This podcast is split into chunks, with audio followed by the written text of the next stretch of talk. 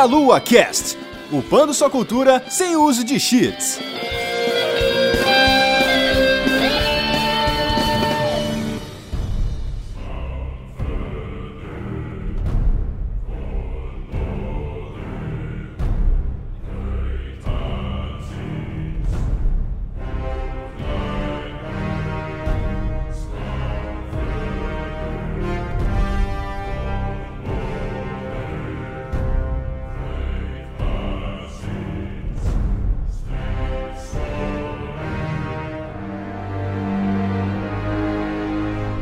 Saudações, queridos ouvintes! Estamos começando mais um Meia Lua Cast. Eu sou André Bach, tô aqui hoje com Caio Nobre. Fala pessoal, estou de volta depois de muito tempo sem aparecer no Meia Lua Cast, neste momento propício, porque a gente vai conversar com o Kratos hoje, né, gente? Também estamos aqui recebendo então o nosso convidado de honra. A última vez que ele esteve aqui foi no nosso podcast número 26. 164 podcasts depois, recebemos novamente Ricardo Juarez, que tá agora dublando Kratos, o novo God of War. Tudo bom, Ricardo? Beleza, gente? Tudo bom. Olha, essa conexão ficou um pouco estranha, porque nessa área nórdica aqui o sinal não é muito bom. Muito bem, gente. Então, antes da gente continuar esse podcast que vai ser sobre dublagem aqui, a gente vai conversar bastante com o Ricardo. Nós vamos para nossos recadinhos. fizemos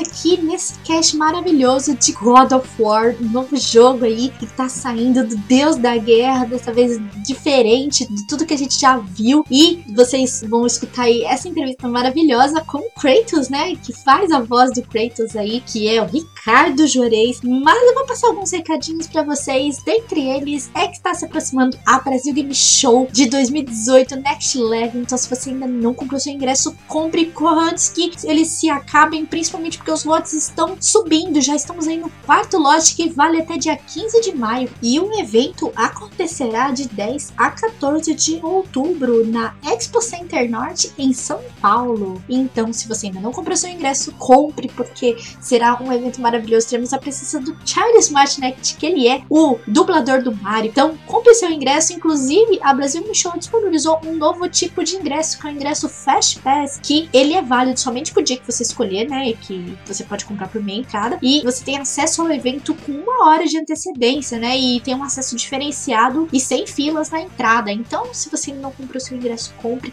porque será um evento maravilhoso. Brasil Game Show 2018 Next Level. Estaremos lá para dar um abraço em vocês também. Há um outro evento que nós queremos divulgar aqui. Se você, caso queira participar, o link estará na descrição também, que é o Pint of Science, né? Que acontecerá em várias partes do Brasil, inclusive. E lá em Londrina, André que tá comandando. Então, nos dias 14, 15 e 16 de maio desse ano também, 2018, você pode participar desse evento que envolve ciência. Então, entre no site que tá na descrição desse cast, que é pintofscience.com.br. Procure a cidade, ver se sua cidade vai é, hospedar esse evento para participar, para poder ampliar o seu conhecimento na área. Vai ser muito legal. E eu tenho certeza que se você curte esse tipo de ideia, você vai gostar muito desse evento. Se você também quiser nos apoiar como padrinho do Meia Lua a partir de um real por mês no cartão de crédito nacional, internacional e no boleto bancário. Você pode entrar diretamente no padrim.com.br barra meialua ou meialua.sexy barra padrim e se tornar um padrinho da delícia e ajudar a sustentar o Meia Lua com servidores, com produção de novos conteúdos, novos equipamentos. Então entre aí nesse link aí também e nos apoie nesse projeto. E caso você queira divulgar o seu produto, a sua marca, o seu chinelo, o seu creme, qualquer coisa que você queira divulgar nesse espaço delícia,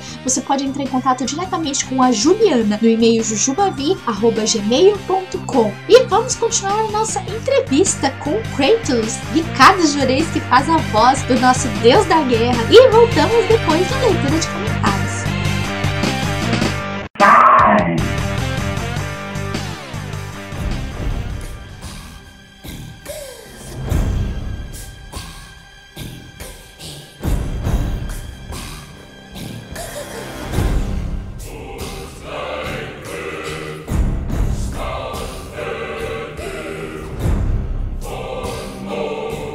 Muito bem, Ricardo. Ó, no cast número 26, quando você esteve aqui com o Gustavo, você falou que começou a dublar lá no começo, se eu não me engano, tá lá no começo dos anos 90, na VTI, fez algumas pontas, né? E em 97, mais ou menos, foi o Johnny Bravo, o primeiro personagem de grande destaque. E aí você mergulhou no mundo da dublagem, além de levar a locução, que sempre teve presente, né? Isso, exatamente. é. Então, e depois você tava dublando pra TV, tudo mais, cinema, e de repente games começaram a se tornar localizados, né? Então começou a ter legenda em português, a gente começou a ter mais importância no mercado, né? O Brasil começou a ter mais importância e de repente começaram a surgir os jogos dublados em português Brasil. Como é que foi pra você essa transição pro mundo dos games? De você estar tá acostumado a dublar TV e tudo mais, de repente surge aí uma nova mídia pra ter a dublagem, né? Quando eu comecei a dublar, né, só para o pessoal entender, lá atrás, há muito tempo, né, aí já tem uns 24, 25 anos, só tinha TV aberta. Aí depois começou a TV a cabo, a pessoa, opa, que legal, agora tem TV a cabo, TV aberta. Tá chegando Uhum. mais é, é, trabalho pra gente, legal, porque o dublador, ele vive dessas gravações, ou seja, quanto mais você grava, mais você ganha. Aí depois de um tempo começou a parte de cinema, hoje a gente tem as opções aí, para quem quiser ver dublado no cinema também, principalmente porque tem muita criança que quer ver filmes de super-heróis também. Todo mundo que tá ouvindo a gente agora vai concordar que é um pouco chato quando você tá no cinema e o pai tem que responder: pai, o que foi que ele disse? Nossa, verdade. Então, assim, você- se você tá ali sentado, você quer curtir o filme. Você não quer. E, e, coitado, o pai não tem culpa nenhuma nisso, né? Porque Uhum. ele tá ali, levou o filho, às vezes de 8, 9 anos, que tu- não tem talvez a velocidade de leitura ainda necessária, que é normal, né? Sem falar que a gente mora no Brasil, né, gente? A gente tem Exato. uma questão de, de analfabetismo grande. Então a gente não pode falar, só tem que ter o inglês tal. Essas pessoas pagam a entrada e também têm direito a isso Claro, é uma inclusão, né, de todo mundo. uma inclusão, sem falar nos mais idosos, que vão ao cinema às vezes, ou vão levar um neto, alguma coisa também, para acompanhar também, né? Mas vamos lá. Aí, depois de tudo isso que eu falei, chegou a parte de games. Quando eles chegaram, eu, eu falei, ué, cadê a imagem?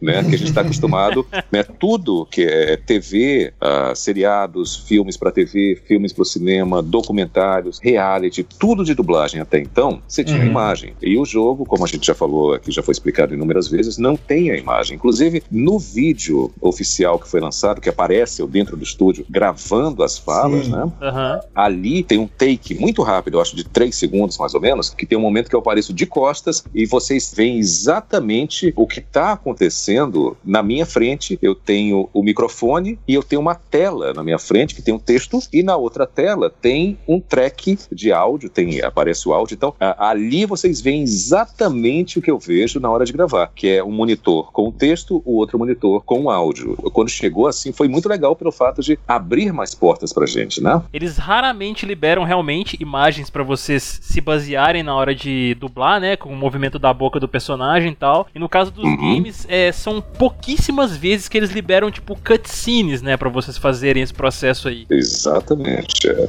exatamente. Interessante, interessante. E aí, puxando isso, né, que foi algo que, como o Ricardo falou, já foi explicado outras vezes aqui lá no outro podcast, então voltem lá no cast 26 e ouçam, até porque também tem informações sobre direção de dublagem e tudo mais. Conversando na BGS com você lá, Ricardo, nessa do ano passado, você contou pra gente que as diferenças, elas não param por aí, né? Existem diferenças até no tipo de estúdio de gravação. Então, por exemplo, a gente imaginar um estúdio de locução, por exemplo, ele tem tudo que precisa para um áudio maravilhoso. Então, será que é o mesmo tipo de estúdio que se usa para locução? É o mesmo pra gente usar na dublagem, na dublagem de games ou para gravar uma música, né? Então, eu fiquei curioso em relação a isso. hein? É, como é que funciona essas diferenças, até mesmo de estrutura? Porque eu acho que isso pouquíssima gente conhece. Essa parte técnica, é o pouco que eu sei, tá, sobre essa área técnica de áudio, é que os estúdios, ah, quando recebem um projeto de game, seja qual for o game, recebem um e-mail, no caso, com exigências do cliente. Olha, o tipo de microfone é esse, dessa marca, desse modelo aqui, Uhum. o tipo de equipamento de gravação é esse aqui, esse aqui, a altura da sala onde o dublador vai ficar é essa altura, essa largura, essa profundidade. É, é por isso que às vezes eu, a pessoa fala, mas tem tem hora que você faz e, e ah, eu não sei, não, não, não, sei dizer se aqui eu tô gravando aqui pelo meu uhum. telefone, é, eu não sei se vai dar diferença de áudio no sentido de quando as pessoas forem jogar, falando, não, mas no podcast a voz dele ficou um pouco diferente, é porque uhum. eu tô no meu telefone falando com vocês. Claro, é um outro equipamento, né, de gravação. Exatamente, eu tô é, no escritório aqui, então não tem um tratamento acústico, então tudo isso que eu falei, altura, dimensão, equipamento, tudo isso dá uma diferença muito grande. Ah, mas se eu colocar em qualquer estúdio, se eu chegar lá em casa, colocar o um microfone em qualquer lugar, qualquer quartinho que tiver lá no fundo da casa, então vai funcionar. Bom, isso é a mesma coisa que você dizer que todos os carros são iguais. Que você vai dizer uhum. que, que um carro popular é a mesma coisa que uma Ferrari. Claro, claro, né? Tem que juntar um piloto bom num carro bom, né? Exato, exato. É, você tem que ter toda uma estrutura, no caso aí de áudio, né, e de equipamentos também, para que o resultado saia, primeiro, de acordo com o que foi pedido pelo cliente, e cada cliente pede uma coisa, eu gravei projetos diferentes, que eu cheguei no estúdio e falei, engraçado, esse microfone aqui é diferente daquele microfone que eu gravei aquele outro jogo. Sim, e a altura sim. da sala aqui, o tamanho da sala que eu estou gravando, é o formato da sala, é diferente daquele outro. Então, cada cliente fala, eu quero mais assim, eu quero mais assado, entendeu? Cada um especifica, isso quem recebe, no caso, é o estúdio, né? Que se prepara, uhum. se adequa a isso. Em certos estúdios já houve casos até de fazerem reforma dentro da sala onde eles faziam a gravação para poder atender essas expectativas do cliente, né? Eu já aconteceu já. Eu chegar lá e falar, gente, o que, que aconteceu aqui? Aí o pessoal, não, a gente tem que fazer obra e tal. Não foi nesse caso aqui desse Sim. projeto agora. Então, uns dois anos atrás, mais ou menos, aconteceu. Eu chegar lá e tá diferente o tamanho da parede, o formato, enfim. Essa parte técnica, eh, eu não sou especialista, é uma coisa bem minuciosa. E como eu disse, você falar que você pode gravar em qualquer lugar é a história do carro que eu falei. É, isso mostra o quanto que é um trabalho assim minucioso, cuidadoso que tem que ser feito. Então, quando a gente tá ouvindo e jogando um jogo dublado e assistindo um filme também, mas a nós que estamos nesse ambiente de games, né? Que a gente pega um jogo dublado na mão, olha o tanto de detalhe que tem envolvido por trás, né? Daquilo que a gente está ouvindo e jogando. E tem também, uh, a gente já falou sobre isso, o que nós fazemos, o que nós gravamos aqui é uma versão, é versão brasileira. Às vezes é difícil você explicar para o grande público algumas coisas. Quando a gente está fazendo, a gente faz uma versão, é claro. O que que você segue? Você tenta se aproximar ao máximo possível do timbre do personagem que você está gravando, do tom de voz que ele está falando, se ele está mais sofrido, se ele está mais rancoroso, se ele está nervoso, se ele está assustado e assim por diante. Então você vai sempre procurando se aproximar o máximo possível da interpretação do áudio original no ritmo uhum. dele e tal. Mas tem certos momentos, e eu acho que isso também vale, se vocês pegarem e colocarem God of War Multilanguage, vocês vão ver o trailer, tá? A pessoa que editou, editou muito bem. Vocês vão ver o trailer, aí ele vem mostrando a mesma cena de vários idiomas até o final do trailer. Então ele, o trailer inteiro vai fazendo de pedacinho em pedacinho. Vai trocando, né? Exatamente. Então você tem assim o espanhol, você tem italiano, francês, é, alemão, russo, português de Portugal, o meu. E aí tem até uns timbres ali que eu falo, engraçado, olha, esse timbre aqui, eu acho que eu acho que é o alemão, se eu não me engano, lembram bastante o meu timbre, tá? E todos os dubladores desse projeto do God of War, todos sem exceção, estão nivelados no tipo de interpretação. Você vai ver que tem uma diferença um pouco aqui, um pouco ali, que é onde eu vou chegar agora na versão brasileira, mas o tipo de interpretação, o tom, a maneira de falar, de interpretar, ela é muito parecida, com nuances diferentes. O cantado do japonês é diferente do nosso. A gente, uhum. né, o japonês tem, ele tem sílabas tônicas que são mais fortes que a nossa. E o italiano, por exemplo, o italiano é bem cantado. É claro que o italiano não fala assim.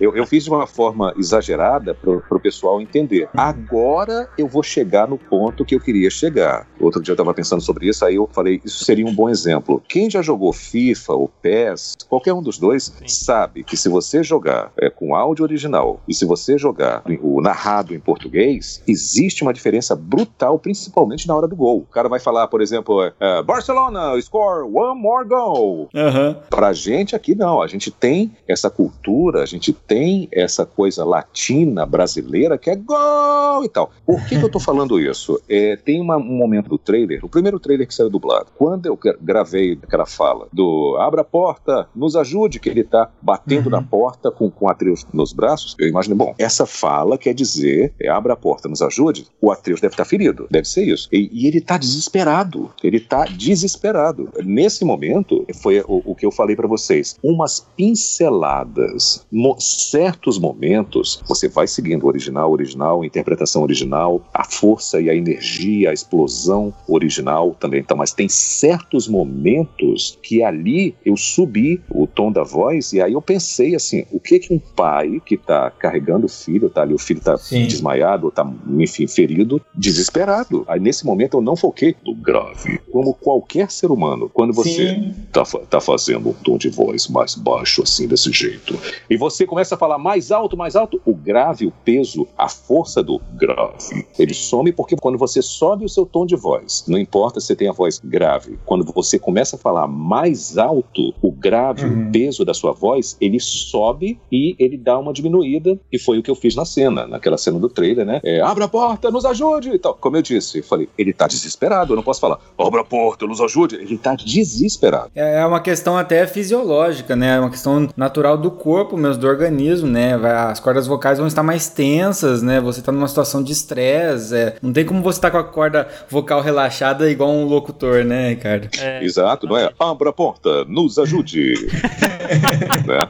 então... Eu vi as duas versões, Ricardo, dessa mesma cena em inglês e, uhum. e português. E eu cheguei a ver, uhum. eu cheguei a ver também um trailer que saiu, aquele, aquela mesma gravação que você fez pro canal do PlayStation, eles fizeram também com o dublador uhum. de Portugal. Cara, realmente uhum. é muito isso que você falou. Eu pude perceber com o dublador do Kratos em inglês, a sua dublagem e o cara de Portugal realmente tem. Se o pessoal tiver até curiosidade, vejam essas versões igual o Ricardo tá falando, que realmente, cara, parece muito na interpretação, assim, entendeu? E as vozes, elas realmente casam, sabe? E principalmente a sua com o do dublador em inglês, né? Que fez a, a captura de movimentos do Kratos e automaticamente uhum. acabou dublando ele, né? Aquela vez que eu falei com você que sua voz encaixava muito bem com a do cara que tava fazendo em inglês, é muito verdade uhum. por causa desse, desse grave, entendeu? Que tem. Porque o Kratos, ele é assim. Eu, eu vi uma entrevista dele outro dia do dublador americano, o Christopher, parece que até que eu conheço, né? O Chris, hey Chris! hey, Chris. é, ador, ador, ador, adoraria conhecer, não, não conheço. Eu, eu ouvi uma entrevista dele outro dia no, no, YouTube, uma coisa, e ele tem um timbre grave, que eu, eu particularmente acho que lembra o meu timbre. Algumas pessoas já falaram também, sim, lembra o seu timbre e tal. E quando ele vai fazer o personagem, quando ele vai fazer o Kratos, aí sim que ele entra aquela voz mais cavernosa e mais pesada.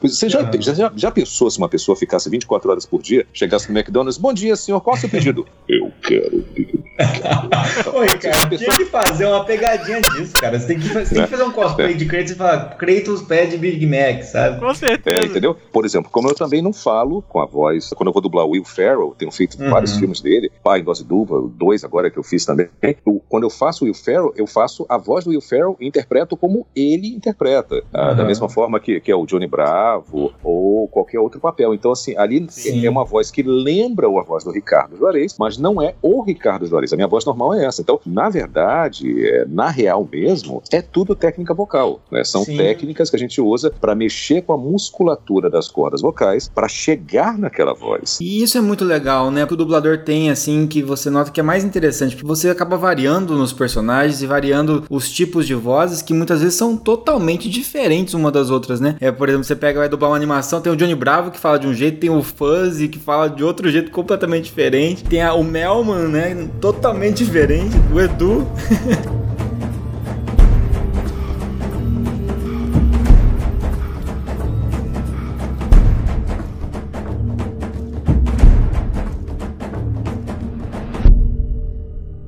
Isso é uma das coisas assim que eu entendi na decisão da Santa Mônica de trocar o dublador em inglês do Kratos, porque antes, né, nos jogos anteriores era o TC Carson, né? Eu acho a voz dele ela, ela era muito enérgica, encaixava muito bem com o Kratos nervosão, raivoso o tempo inteiro, atrás de vingança e tudo mais. Eu, eu, não, eu não me não vejo o TC Carson tipo com aquela voz enérgica que a gente tá tão acostumado, trazendo esse tom mais sério, mais calmo pro Kratos, sabe? Aproveitando esse gancho aqui do, do Caio, quais mudanças você mais sentiu na forma de dublar, assim, para encaixar nesse novo perfil de Kratos? Quando eu fiz ele no Ascension e no All Stars Battle Royale, que foram os dois jogos que eu tinha feito antes desse, era mais na garganta, era uma coisa mais cultural. Eu jogava uhum. toda a minha força na garganta, era mais gritada, mais rasgada. Agora eu coloco as minhas cordas vocais é, de uma outra forma. Primeiro que quando eu vou é, fazer a voz, eu falo bem bem baixo, em alguns momentos é bem baixo. E o que eu soube na época, essa, essa informação está na internet, seguinte: por que foi trocado lá fora? A informação que eu soube por sites especializados é que com a captura de imagem, eles queriam um ator que fosse alto, o Christopher Judge parece ter 1,90m, eu acho, e esse foi o motivo da troca. Porque é contracenar com, com alguém mais baixo também, né? E aí o motivo da troca foi esse, que não uhum. podia ser uma pessoa com uma estatura, que eu não sei a altura do, do outro, mas tinha que ser um cara grande, um cara uhum. alto. E aí, para esse novo, em 2016, quando saiu o trailer, né, eu tava numa party assistindo junto com outras pessoas, o i3, eu tava no quarto lá assistindo e tal, e eu dei um pulo, eu tava deitado na cama, eu dei um pulo da cama, porque quando começa o trailer ali, eu não fazia, não, não, não começa o garotinho brincando na, na neve, sentado e tal, e eu falei, que jogo é esse? Somos que jogo dois, é esse? Que jogo é esse? Somos dois. É. Então, então eu, dei, eu, dei um, eu dei um pulo, quando ele apareceu, eu falei, peraí, parece, não, parece o Kratos, não, é o, é o Kratos, só que ele tá de barba. e aí, aí, eu, aí, quando ele começou a falar, eu falei, engraçado, a voz dele tá diferente, a voz dele tá diferente, a voz dele tá diferente. Nossa, o, o, o dublador tá fazendo uma voz diferente. Aí a gente não tem essa, uma informação privilegiada que vai sair dessa forma, vai ser lançado assim, assim, assado e tal. E a partir dali, nós estamos falando de 2016, nós estamos em 2018. Olha quanto tempo tem. A partir dali foi muita coisa, muita coisa aconteceu. Teve muito bi. Nossa senhora, é mesmo. Ah, nem me fale, cara. Caramba. Pois é, é, aconteceu bastante coisa. Tinha até esquecido disso. Triste lembrança. e aí, esse tempo todo, o que, que eu fiz? Eu falei, bom, eu vou procurar uma, uma especialista que trabalha com dubladores, a Luísa Catoeira, que é a minha fone e se, se tornou uma grande amiga. Uhum. Eu fui, expliquei para ela o que, que eu queria e aí nós começamos um treinamento que foi, foi, foi. E não tem aquela coisa de, ah, eu já trabalho nesse mercado há mais de 20 anos, eu já sei tudo. Mentira, não sei. Eu estou aprendendo, tanto que eu aprendi uma técnica nova que eu não conhecia. Quando eu vou fazer um tom de voz, que é um tom que exige uma voz mais grave, mais envelhecida, eu mexo na minha musculatura, eu preparo a minha musculatura, eu já sei o que eu tenho que fazer e faço de acordo com o que a cena pede. Mas, uhum. basicamente, quando eu vou gravar o, o personagem, né, esse Kratos mais velho, eu faço a voz dele mais pesada e mais envelhecida. E às vezes coloca um pouco mais de ar para falar. Depende muito da cena. Não sei como é que ficou no telefone esse áudio. Não sei se deu puff aí de. Não, sei se bateu. Não, até que não, né? até que não. Aí o que eu faço de acordo com a cena. Sempre focando na interpretação e no tom que ele está usando lá no original, como eu uhum. expliquei anteriormente, dando uma pincelada aqui e ali, porque é uma versão. Como os outros idiomas também devem ter. Condiz exatamente com a questão de quando era só em texto que vinha traduzido, não era só uma tradução, né? a gente chamava sempre de localização, né? Exatamente, porque senão vai ficar parecendo o que faziam piada muito antigamente. Eu acho que o pessoal mais novo talvez não entenda essa piada, que era: uhum. Olá, jovem, vou chutar o seu traseiro. que diabo você está fazendo aqui? Entendeu? Então nós temos que fazer o quê? Como nós três estamos conversando aqui, brasileiros, são brasileiros falando, são brasileiros. Uhum. Então você não é uma tradução, é uma versão, seguindo, é claro, sempre a dublagem, tendo como referência a dublagem original. Claro, porque isso é uma forma de aumentar a imersão, né? E se você não deixar natural desse jeito, você vai tirar da imersão ao invés de aumentar a imersão.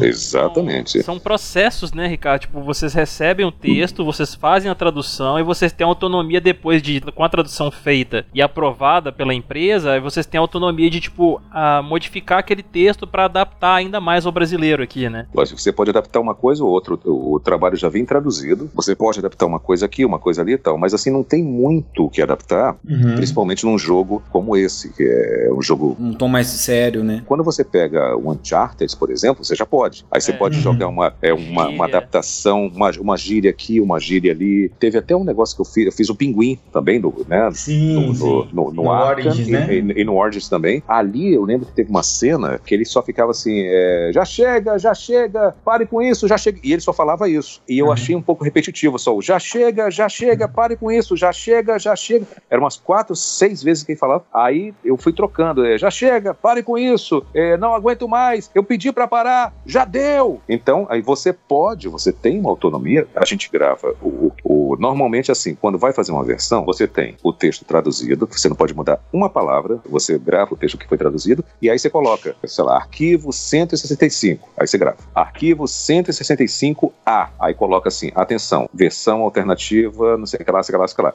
Essa fala tem duas Sim. versões, escolha que você gostar mais. Então você grava a, a original sempre e ainda você pode fornecer uma alternativa caso ele eles queiram, né? O cliente queira. Você pode, você Ah, pode. legal. É claro que eu não sou ingênuo de, de achar que todo mundo vai gostar da Uhum. versão que nós fizemos aqui no Brasil. Mas a aceitação está sendo boa. E na época que saiu o trailer, enquanto o trailer tinha acabado de rodar, eu já, eu ali na pare comecei já, já a falar assim, a brincar. Uma, alguma, uma- umas bobagens, tipo, qualquer coisa que ele falava em inglês, aí eu repetia, tipo, boy, boy, assim, sabe? Nossa. Aí, aí, é, brincar mesmo, do- aqueles gritos que ele deu, né? What are you doing? Aquelas brincadeiras e tal. E aí, brincando mesmo na party, lá assistindo a E3 em 2000, a gente tá falando de 2016. Aí o pessoal fala, nossa, aí fala não sei o que lá, não sei o que lá. Aí eu falava, eu não posso falar agora porque eu estou assistindo a E3. Me deixe em paz. Aí eu, aí eu falava, nossa, eu fiquei arrepiado aqui e tal. Eu lembro, Ricardo, da gente jogando Mortal Kombat 9 aqui em casa e tem o Kratos na versão do PlayStation, né? E esse é um Kratos que não teve, né, a, a localização. E aí você fez algumas vozes aqui, né, brincando assim. Poxa, eu falei, caramba, eu, eu tive a oportunidade de ver localizado. Pois é, pois é. E eu, eu quando, é, quando eu fiz, assim, é, quando, quando eu brinco, falo alguma coisa assim, normalmente, logo, assim, eu escuto as pessoas ah, ah, ah, tendo uma reação, nossa, fiquei toda arrepiada aqui, fiquei com medo e tal. Mas é isso, eu queria muito dar essa explicação, na verdade, eu tenho ah, falado bastante sobre isso, é, não na intenção de dizer, olha, você tem que jogar dublado por causa disso, você joga no idioma que você é, curtir mais. O importante é, jogue, porque o jogo tá muito bom. Não foi à toa que ele tirou 10 em quase tudo. Nossa, tá animal mesmo tudo que a gente tem visto e tá todo mundo na expectativa, né? Eu, inclusive, vou precisar daqui a pouco de um, de um PlayStation 4 que eu não tenho ainda. Mas outra pergunta que eu ia fazer é com relação a algumas diferenças também de estilos de jogos, porque também recentemente você fez o, o Hellboy no Injustice, né? Exatamente. é. E, então você dublou, na verdade, um jogo de luta, que também é bem interessante hoje em dia os jogos de luta estarem sendo também dublados, né? Qual que é a diferença é, para você entre dublar um jogo de luta e dublar um jogo de uma narrativa mais densa como God of War? Tem, tem algumas diferenças, você nota? Total, total, porque ali, ah, se você colocar na internet assim, falas do Hellboy, né? Uhum. Falando nisso, eu conheci o Ed Boon, o cara é gente boa pra Foda, caramba. né? Assim, Nossa, eu tenho velho. aqui assinado aqui o meu, meu, a minha caixa aqui de Injustice 2 está assinada por ele e eu não vendo por nada nesse mundo, eu vou guardar Tá o resto da vida. No Hellboy é uma coisa mais mecânica porque são frases. Sim. Então são Uhum. aquelas frases, se você colocar no YouTube falas do Hellboy, você vai ver que são e tem, algumas frases se repetem, né? A profundidade emocional, ela não é tão grande quanto essa agora. Essa agora Sim. realmente é uma história, você se envolve, você. Então teve vários momentos que eu tava gravando, tinha que às vezes tem alguns momentos que eu parava e falei, gente, eu posso beber uma água um minutinho? Aí eu parava, Uhum. assim, saía da, da cabine, dava uma respirada e voltava porque o texto, a história, a narrativa, mesmo não tendo acesso a todo o conteúdo, as falas que eu estava fazendo ali, em alguns momentos eu tinha que parar ali, eu ficava quase emocionado. Às vezes eu estava gravando e não tinha como parar, porque a gente tinha um número X de arquivos para gravar naquele dia e tinha muita coisa para fazer, Sim. não podia ter muitos intervalos, né? E aí eu ia e tal, e quando dava uma coisa assim, eu na, na, na voz, assim, de, sabe, uma emoção mais forte no Sim. sentido de, de poder ter alguma, alguma questão de interpretação, eu usava essa emoção que eu senti ao ler para jogar toda na interpretação, entendeu? E, e aí que vem a importância, né, da, de você, na verdade, também ter um registro de ator, né? Todos os dubladores profissionais são atores de dublagem. Você tem, por exemplo, o médico que é especialista em cardiologia, em coração, que é o cardiologista. E você Sim. tem o ator que é especialista em voz, em dublagem, é, que é o dublador. É o voice actor, né? É um, é um ator de voz mesmo, né? É um ator de voz, é uma interpretação com a voz. E ter participado desse projeto, nossa, isso é, para mim, é um divisor de águas. É, é- é uma vitória. Quando eu comecei a fazer esse treinamento, você- vocês podem ver aí, tem tudo que é lugar na internet, todos os atores que estão participando desses filmes de heróis, todos, sem exceção, todos eles, se vocês procu- procurarem, vocês vão achar vários vídeos deles treinando e malhando. E o que eu fiz foi malhar, treinar as minhas cordas vocais durante um ano, sem saber se ia fazer o personagem. Caramba, muito legal, merecidíssimo, né, Ricardo? A gente acompanha você assim há, há um bom tempo e a gente sempre fica nessa também, né? Desde que saiu, a gente, pô, tem que ser o Ricardo, né? E a gente fica mandando mensagem pra você. A gente vibrou junto também quando a gente soube que ia ser você realmente, né? Eu já tava É, na muito expectativa contente. pelo Ascension, né, cara, que foi espetacular, que acho que foi a primeira dublagem do God of War brasileira que teve. A gente jogou o 3, o 3 tinha dublagem em português Portugal, eu ficava inconformado. O cara fala, cadê a dublagem brasileira, né? É. E a gente já pegou uma dica né, nessa explicação do Ricardo aí, a gente vai precisar de lencinhos no God of War, Bach. Sim, eu vou comprar meus Olha, o que, o que eu vou falar para vocês é o seguinte, é, quem acompanha a saga, as pessoas que acompanham a saga, que já jogam aí, como todos nós, um pouquinho mais velhos, digamos assim, né? Sim, Você vai ter muito suor masculino nos olhos, entendeu? Sim, Nossa sim. senhora, eu tô até vendo, gente, eu vou chorar pra caramba. E além disso, tá, é, o que eu posso dizer para vocês é que os side quests deles são todos muito bons. Eu já joguei um pouquinho e ele tem alguns spoilers que você fala, que, peraí, não, como assim? Não, peraí, não, como assim? é, não esperem um jogo de porrada, porrada, porrada, andou. Porrada, porrada, porrada, enigma, ok, andou. Porrada, porrada, porrada, andou. Uma repaginada na, na série, se for ver, né? Sim, porque, é, sabe, é, são há muitos anos que ele já vinha nessa linha que eu, que eu falei, que foi sensacional, mas os próprios criadores falaram que hoje é, já são pais, já estão mais velhos, que eles não. É, para vocês que são novinhos ainda, um dia vocês vão entender essa parte, tá? Ah, obrigado é... por essa parte.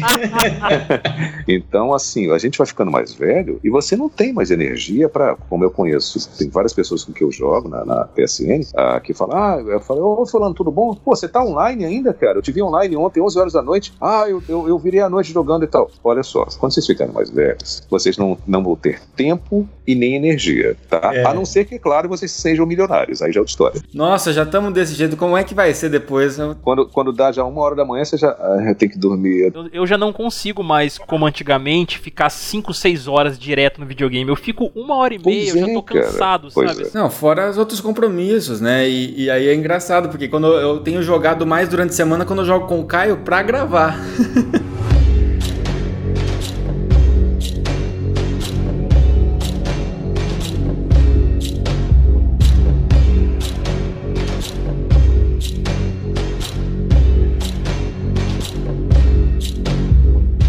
percebi, assim, agora, até falando uma questão de idade mesmo, uhum. eu, eu vou fazer 48 anos. O Christopher Judge tem 53, 52, 53, eu acho. É muito próximo à idade também. Sim, sim. Então, eu percebi que isso é uma coisa que me pergunta sobre o futuro, a questão de trabalho, de futuro.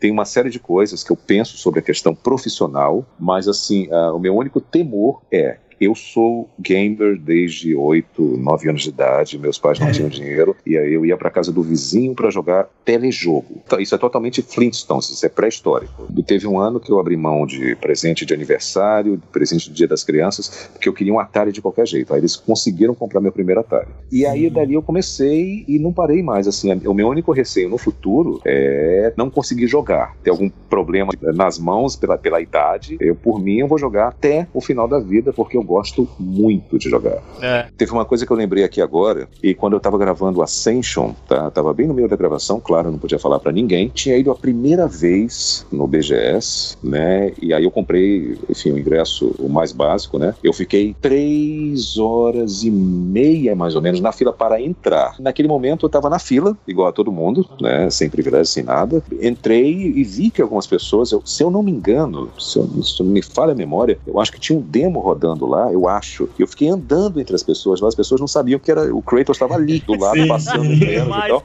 Né? E, e, eu, eu não consegui jogar. Eu, não, eu só fiquei ali, tentei e tal. E eu não podia falar para ninguém que eu tava gravando. Eu não Nossa. podia chegar pro cara do stand e falar assim: olha, eu sou a voz de personagem e tal. Mas tudo bem, não tem problema. Hoje em dia todo mundo sabe que sou eu, então fica mais fácil. De lá para cá mudou muita coisa, né? Então. Legal. E aproveitando essa, essa deixa que você deu, é um cara que joga, joga faz tempo e tudo mais. Não é um pré-requisito requisito para dublar jogos que o dublador seja gamer, né? Nesse caso coincidiu as coisas e eu, mas eu queria te perguntar, você acha que o fato de você jogar com frequência e estar tá acostumado a, a, ouvir os jogos desde cedo a evolução que isso teve, isso te ajuda de alguma forma a, a dublar os jogos? Isso me ajuda no sentido de quando eu tô mais cansado, quando eu tô mais esgotado, até porque eu moro no Rio de Janeiro, o jogo foi gravado em São Paulo, então uhum. o desgaste físico de ir e voltar às vezes no mesmo dia dia chegou, aconteceu isso. Então, e algumas vezes eu cheguei a ir de ônibus. Eu sou muito agradecido por, enfim, por tudo,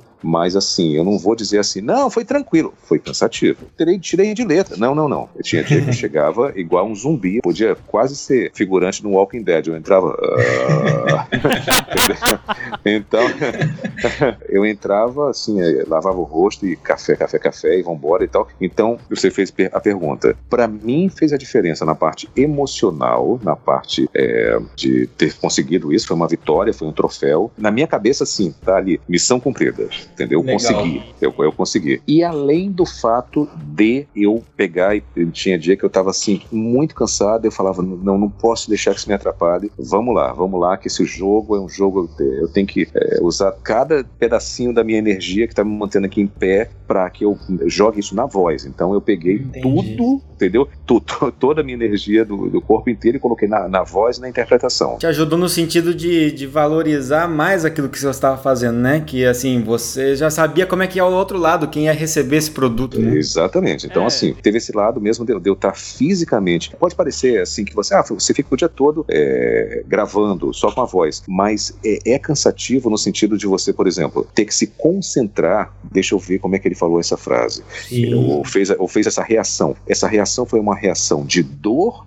ou uma reação de cansaço ou uma reação de uma pessoa que está, uh, ah, sei lá, de repente tendo um sonho, sei lá. Você uhum. pode ser um. Ah, ah. E, e, além disso, você imagina, quem, eh, principalmente os jovens estão escutando a gente, quem está fazendo uma, um Enem, está fazendo um vestibular, um concurso público, alguma coisa, depois que você sai de uma prova de 5 horas, 6 horas, você sentado ali, você sai com a cabeça pesada e cansada, porque você está uhum. trabalhando só com a cabeça. Então, eu tinha que ficar concentrado ali e tinha que prestar atenção na parte técnica, que é o tom da minha voz, a maneira que eu vou interpretar. E depois de muitas horas você fazendo isso, eu saí fisicamente e emocionalmente cansado. Eu saía sabe? No final do dia eu estava destruído, eu só queria dormir. Mas assim, se você colocasse numa balança, ia ficar assim, o felicidade lá em cima, o cansado lá embaixo. A felicidade superava o cansaço. Quanto tempo demorou para você dublar o game inteiro? Porque a gente sabe assim que tem as cutscenes, né, que tem os momentos que contam a história e ainda tem falas também durante o gameplay, né, que quando você tá jogando exato, mesmo e caminhando, exato. o Atreus ele conversa com o Kratos durante a jornada exato. também. Desculpa, a palavra que eu mais falei nesses momentos, eu acho que eu devo ter falado não sei quantas vezes, que era, foram duas palavras que eu, mais falei. É, não, não, não. É? E eram vários tons, que era tipo, não, não, não. Eram vários tons que eu ia fazendo. Essa palavra e a outra palavra era garoto, garoto, garoto. Entendeu?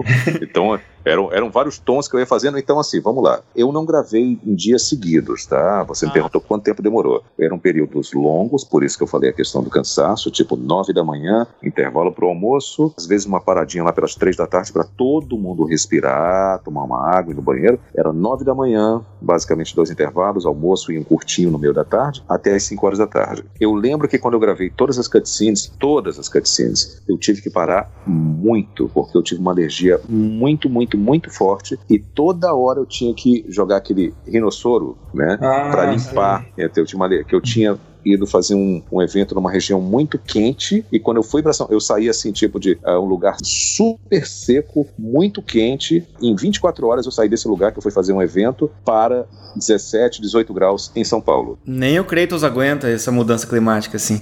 Se bem que ele, o cara anda sem camisa na neve, então tá podendo. É, é verdade, né? Então, né? É. Então, acredito que foi mais ou menos período de 9 da manhã às 5 da tarde. Se for juntar, eu chutaria entre 10 e 14 dias dias, tá? Mas não foram seguidos, né? Eu gravava uhum. dois dias, aí passava uns, umas duas semanas, aí depois gravava um dia, aí passava mais vinte e poucos dias, aí gravava, gravava mais dois dias e assim ia, Sim. entendeu? Valeu a pena aí o resultado tá, né, pronto e, nossa, e muita gente vai realmente poder apreciar isso e, e incluir muita gente nesse gameplay também, que hoje em dia essa possibilidade, né, eu tenho jogado outros jogos também que estão vindo aí dublados e tô adorando, na verdade, essa, essa onda, né, de jogos dublados, principalmente os jogos Triple A, né? Os, aqueles que a gente mais espera, né? Então é muito legal mesmo. Uma, uma outra coisa sobre a produção que eu queria perguntar, que a gente falou sobre toda essa parte da narrativa, da história e tudo mais. E a gente tem aqueles momentos em que o Kratos tá lutando, né? E, e por, por vezes a gente escuta no trailer os. Ah!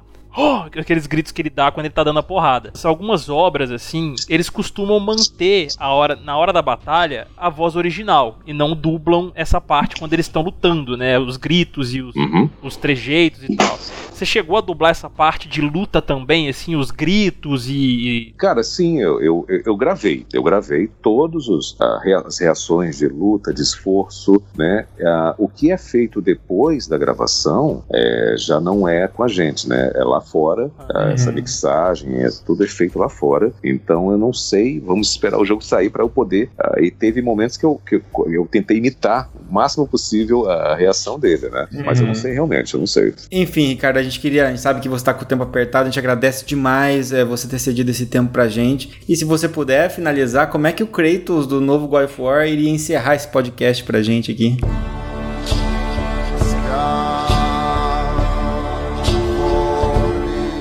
Valeu, galera. Aqui é Kratos, de algum lugar longínquo, dizendo obrigado por escutarem.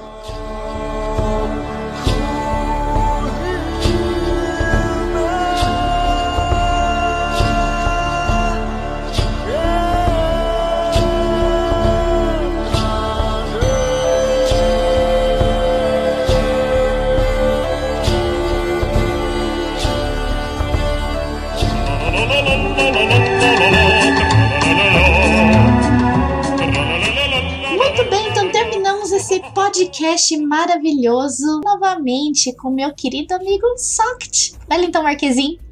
e aí, galera, como vocês estão? Curtindo a vida do Player 2 não oficial? Estamos aqui para ler os comentários do cast passado que foi sobre a maravilhosa franquia de Tomb Raider e vocês puderam aí escutar a evolução da nossa querida Lara Croft durante esses anos dos jogos aí.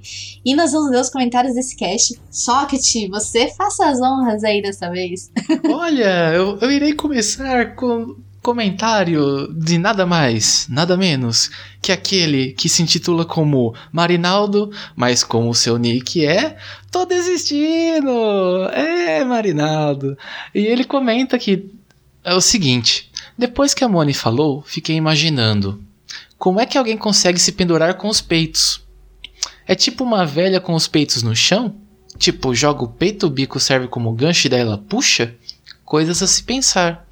Uh, digo, nego pensa em coisas mais 18 quando ouve coisas dúbias. Bem coisa de banana mesmo. é porque a gente tinha comentado porque a Lara sempre teve peitos enormes, né? Pelo menos desde a, os primeiros jogos dela. E é estranho, tipo, você tentar escalar é, algum lugar com aqueles peitos, né?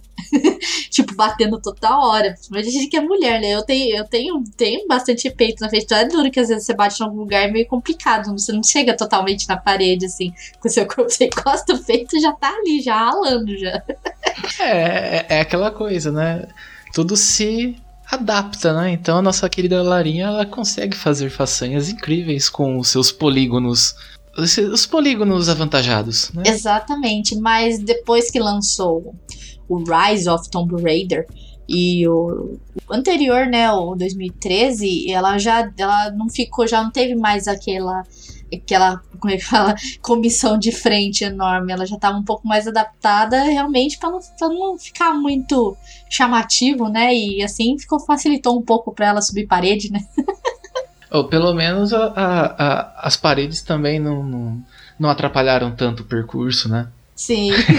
ela já tinha os buraquinhos para encaixar. Exatamente. Muito obrigada, Marinaldo, pelo seu comentário. E eu vou ler o comentário agora do Alexandre Carvalho. Ele disse o seguinte: Olá, meus amigos do Meia Lua. Quanto tempo, verdade, cara? Faz tempo que tu não comenta por aqui? Faz tempo que não escrevo, mas estou sempre por aqui acompanhando todos os programas. Que delícia poder escrever aqui nesse cast Tomb Raider. A primeira vez que vi o game foi lá na locadora, onde quem estava jogando estava naquelas partes de pulos em planos diagonais, que deveriam ser precisos, sim. Quando meu pai me deu o PS1, acabei jogando em casa. Tenho orgulho de dizer que fechei o primeiro game. A maior dificuldade era a câmera com controle sofrível. A exploração era sensacional. Também terminei o Last Revelation, quarto game da série, game recheado de cultura egípcia. O 2 e o 3 eu joguei, mas não até o final. No PS2 não joguei nada, só fui voltar a jogar no reboot do PS3. Confesso que testei o game e larguei, também prefiro os antigos. Vou aproveitar para comentar os últimos dois casts, bem rapidinho, prometo, se der tempo, ok? O NES Clone foi meu primeiro videogame. O Atari tinha em casa, mas era do meu pai. Meu clone foi o citado Genicon, que vinha com Game Genie.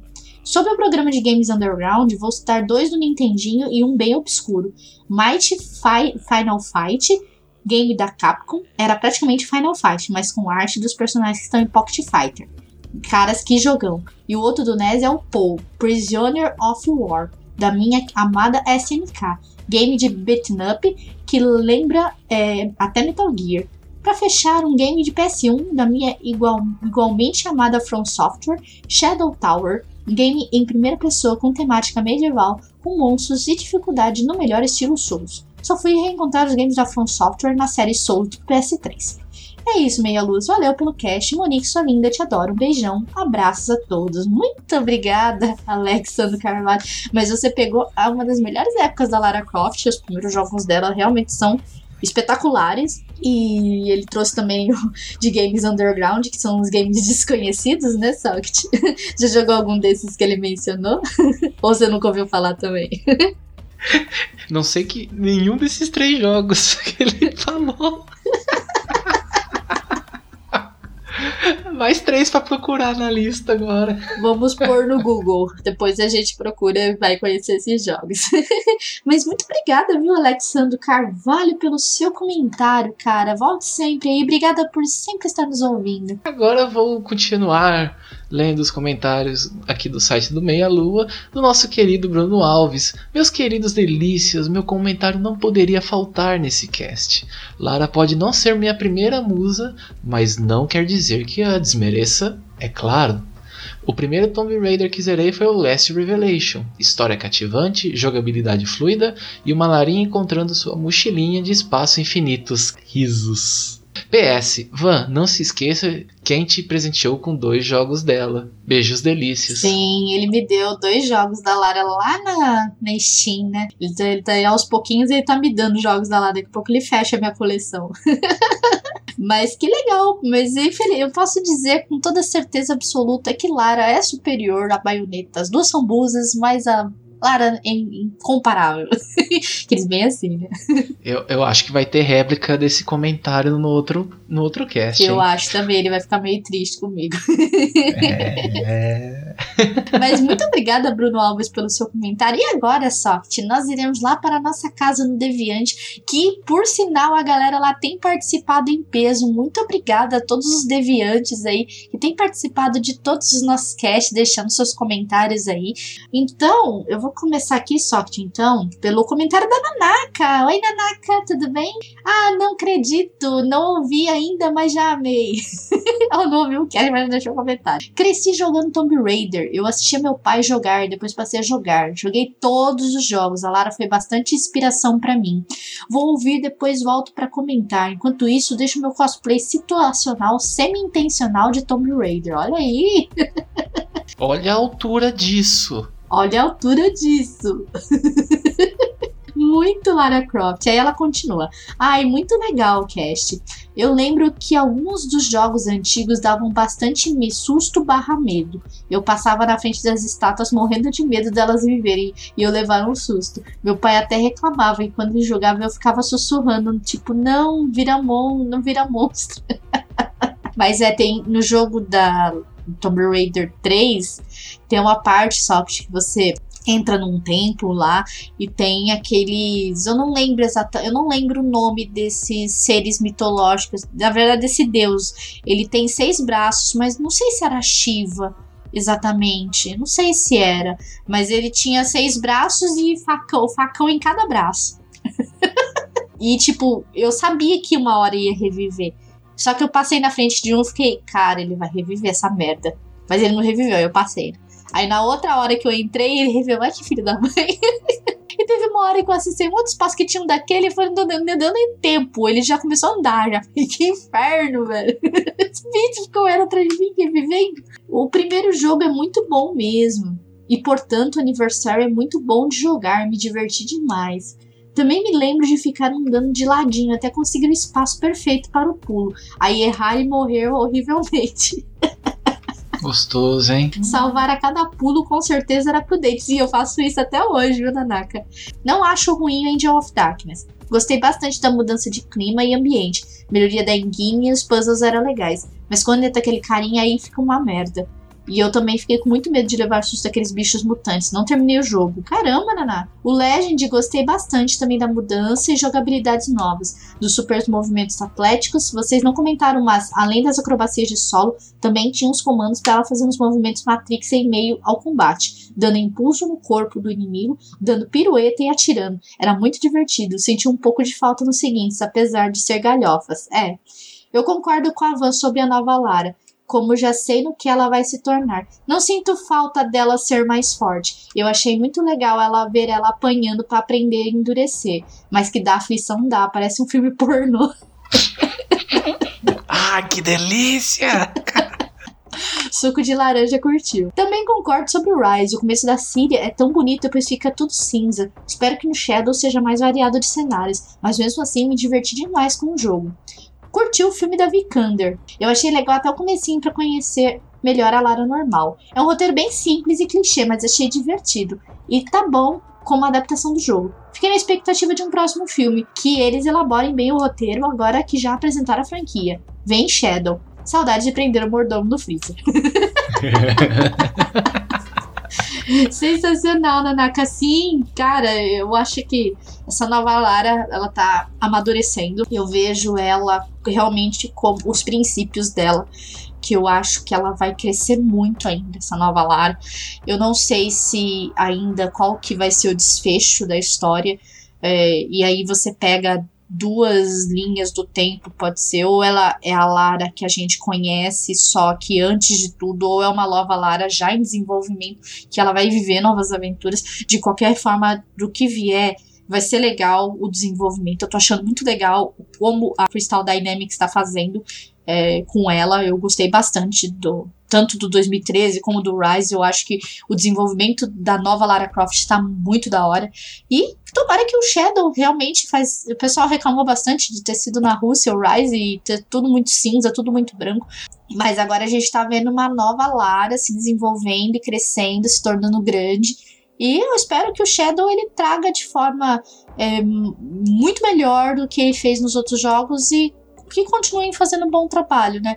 Pelo, pelo teaser trailer que eles lançaram, acredito que eles estão trabalhando muito bem no Shadow. Então, vamos aguardar, porque eu tenho certeza que isso é uma delícia. muito obrigada, Danaka, pelo seu comentário. E trabalhar com o Shadow não tem erro. É por isso que ele é o melhor personagem da franquia do Sonic. Mas continuando aqui os comentários, a gente tem três comentários, né? Na verdade, é a postagem do pôster do novo filme do Tomb Raider, né? Com a Alicia Vikander representando a Lara Croft, né? Uh, sobre o, o, o, jogo que ele comentou do cast anterior, que é o Troubleshooter, né? Dos jogos desconhecidos. Aqui vocês podem ver depois o gameplay do jogo, né? Ele é bem até que bonitinho, se for ver, né? Eu gostei do seu robozinho aí. O sonzinho chamou um pouquinho a atenção, mas tudo bem. e aí agora vamos ler o, o comentário mesmo dele, né? É que ele fala: Meu Deus, olha a capa desse cast. Eu lembrava do primeiro jogo, mas na minha cabeça não era tão feio assim. Cara, acho que nenhum jogo da Lara na nossa cabeça era tão feio assim, velho. Na boa. mas revendo a imagem e dando uma olhada aqui nas internets, mano, como era estranho esses gráficos. Nem tudo é como a gente lembra na memória, ainda bem. Sobre o filme novo, vocês repararam no cartaz? Que pescoço é esse? E músculos esquisitos no braço? Tá feio, hein? Ou eu que tô sendo chato? Hehehehe. eu acho que a posição da foto não ficou muito. Tipo, como pode ser? Não ficou tão fotogênica essa, essa pose, né? Eu acho que eles poderiam ter pego uma pose um pouquinho diferente, né? E realmente ela é muito magra, então o pescoço ficou esquisito. É, não é uma posição tão tão assim boa contando com a iluminação. Não sei, pode ser, ser uma foto perfeita e a gente que é muito crítico nesse ponto, né? Então a gente preferia ver ela de frente, fazendo outro movimento. Mas cada um, cada um tem seu ponto de vista. É uma foto de impacto, mas é meio estranha. Eu concordo que é meio estranha. A foto ficou meio estranha, mas eu, eu acho que também por ela ser muito magra, porque ela pega muito a personalidade da nova Lara, porque a nova Lara ela não é tão ela não é tão robusta, né? Se você reparar, é, se você pegar o, o 2013, tem algumas fotos que ela tá mais de blusa, mas quando você pega ela logo no começo, que ela só tá com a regatinha dela e tudo mais, você vai ver que ela não é tão robusta. Ela, exatamente pelo que a gente comentou, ela não tem muito peito, então, tipo, ela é mais, tipo, mais, é, como dizer? Ela é mais, é, muito magrinha, sabe? Não tem carne ali, ela é bem, bem menina mesmo, sabe? Então eu acho que isso inclui a magreza dela, a posição dela, então ficou bem esquisito mesmo. Eu acho que a posição da foto ficou esquisita. Talvez se a posição tivesse mudado, teria sido um pouquinho diferente. Mas eu acho que nenhuma pessoa deve ser tão bonita assim, de pescoço virado desse jeito. Eu acho que ninguém fica bonito, velho. Que... Precisamos fazer um, um, esse teste na BGS, todo mundo fazendo essa posição bater uma foto para ver quem tem o, o maior pescoção. eu pescoço nem eu tenho pescoço, cara. Eu sou cheinha, não tenho muito pescoço. Nada que um Photoshop resolva.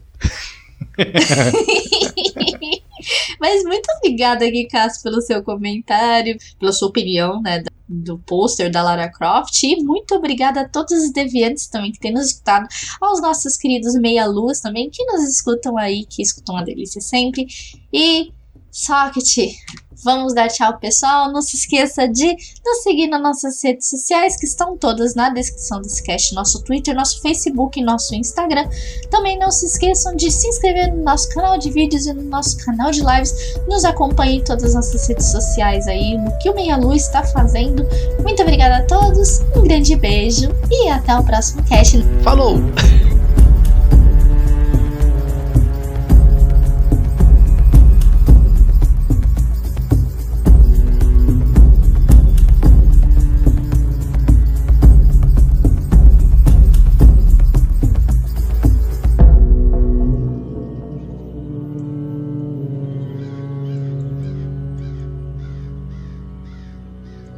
Quando eu tô com muita fome, eu fico bem mal-humorado. E também quando já aconteceu de receber aqueles telefonemas de telemarketing, no dia que eu tô de folga, no sábado, alguma coisa assim, 8 horas da manhã, tocar o telefone, você atende. Aí assim, olá, por favor, eu gostaria de falar com o responsável pela linha. Aí eu, ai, logo de cara eu falo, não tem interesse né?